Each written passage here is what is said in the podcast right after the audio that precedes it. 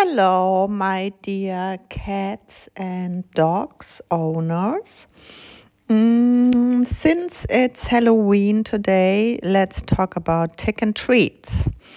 Uh, treats are um, probably the most uh, difficult part about finding the right food to find out if your pet has a food allergy. Mm, because very often we show our love with the treats every day, and um, the pets they live so close to us.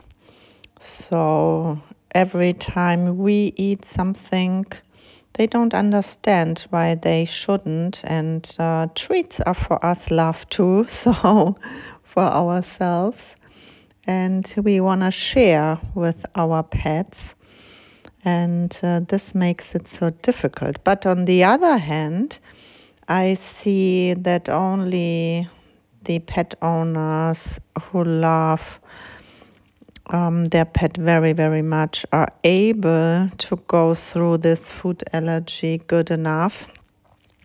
So there is also a lot of love um, finding out um, uh, how to help them.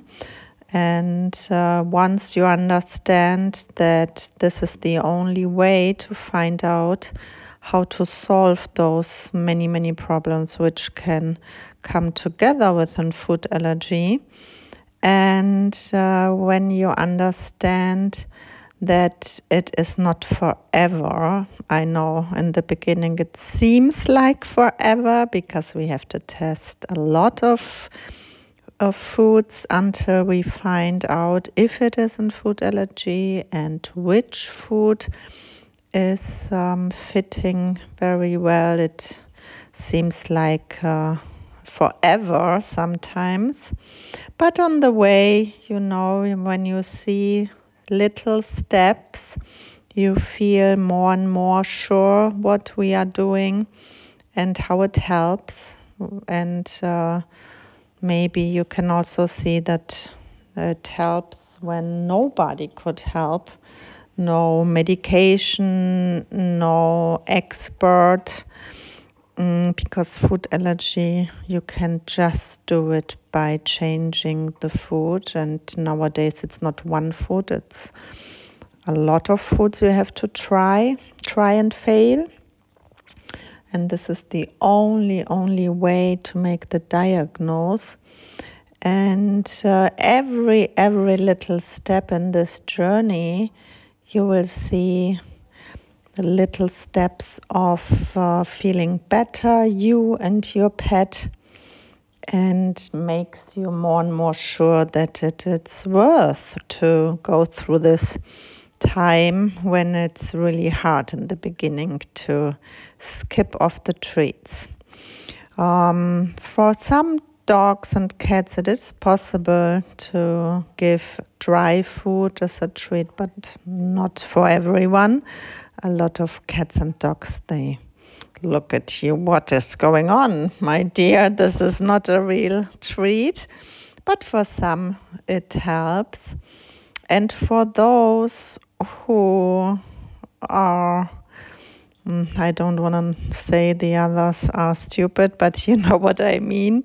For those who are too intelligent for us and don't accept the dry food as a treat or not in the same way try to give them love in another way. Go for a walk, hug them, you know, and find something else which is almost good enough. I know for a lot of dogs and cats, just the treat is heaven and nothing, nothing else is good enough like this. But keep in mind if you have an nuts allergy yourself, you you will not give yourself nuts, right?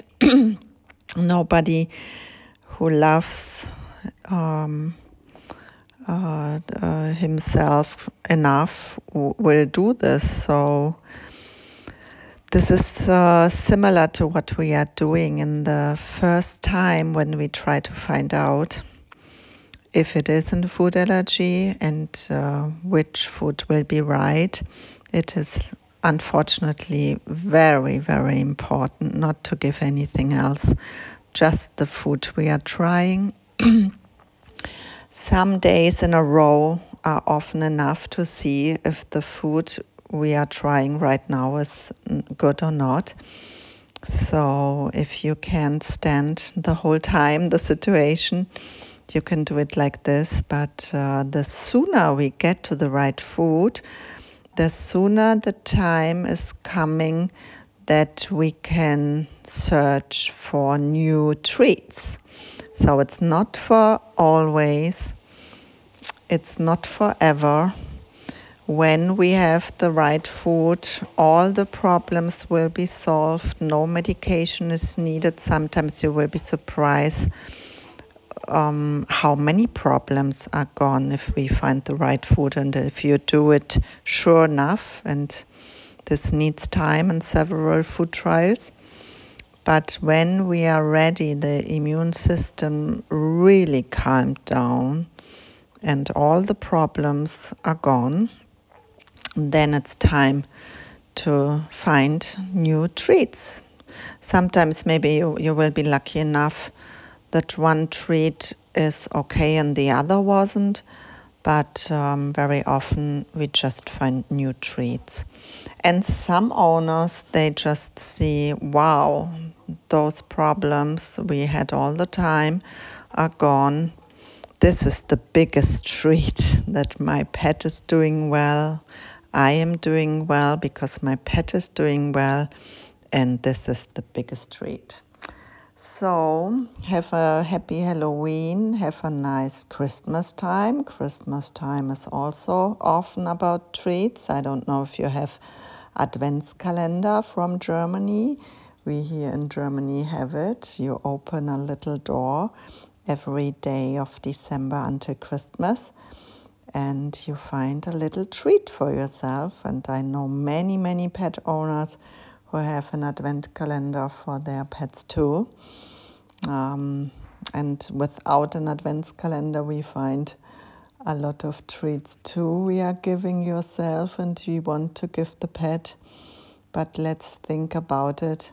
The biggest treat is to be well without medication, without problems, since food allergies are so, so often over the world.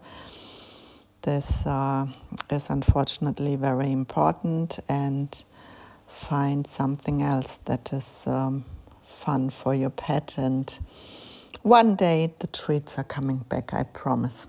Bye bye. Have a nice time.